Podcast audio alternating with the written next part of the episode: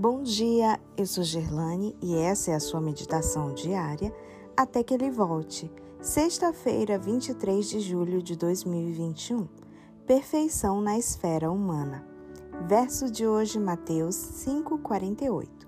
Portanto, sede vós perfeitos como perfeito é o vosso Pai celeste. Nosso Salvador entende tudo acerca da natureza humana e diz a cada ser humano: Sede vós perfeitos, como perfeito é o vosso Pai Celeste. Como Deus é perfeito em sua esfera, assim deve o homem ser perfeito em sua esfera. Os que recebem a Cristo acham-se entre o número daqueles aos quais são pronunciadas as palavras tão cheias de esperança.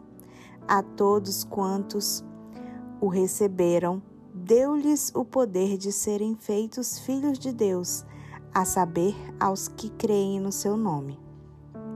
Essas palavras nos declaram que não devemos nos contentar com nada menos do que o melhor e mais elevado caráter, um caráter formado à semelhança divina.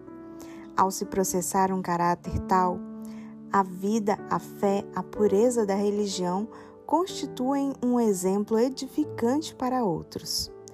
Mas os que esperam contemplar uma transformação mágica em seu caráter, sem resoluto esforço de sua parte para vencer o pecado, esses serão decepcionados. Não temos motivo para temer enquanto olharmos a Jesus razão alguma para duvidar de que ele seja capaz de salvar perfeitamente a todos os que ele se chegam.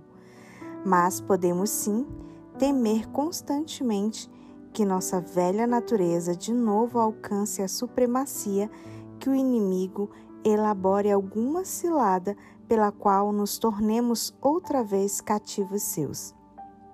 Devemos operar nossa salvação com temor e tremor pois é Deus que opera em nós, tanto o querer como o efetuar, segundo a sua boa vontade. Com nossas faculdades limitadas, devemos ser tão santos em nossa esfera como Deus é santo na sua. Na medida em que nossa capacidade, devemos tornar manifesta a verdade, o amor e a excelência do caráter divino. Como a cera toma a impressão do sinete, Assim deve a alma tomar impressão do Espírito de Deus e reter a imagem de Cristo.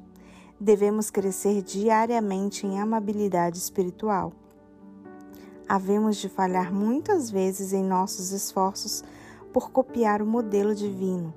Muitas vezes havemos de nos prostrar em pranto aos pés de Jesus por motivo de nossas faltas e erros, mas não devemos desanimar cumpre orar mais fervorosamente, crer mais plenamente e tentar de novo com mais constância crescer na semelhança de nosso Senhor.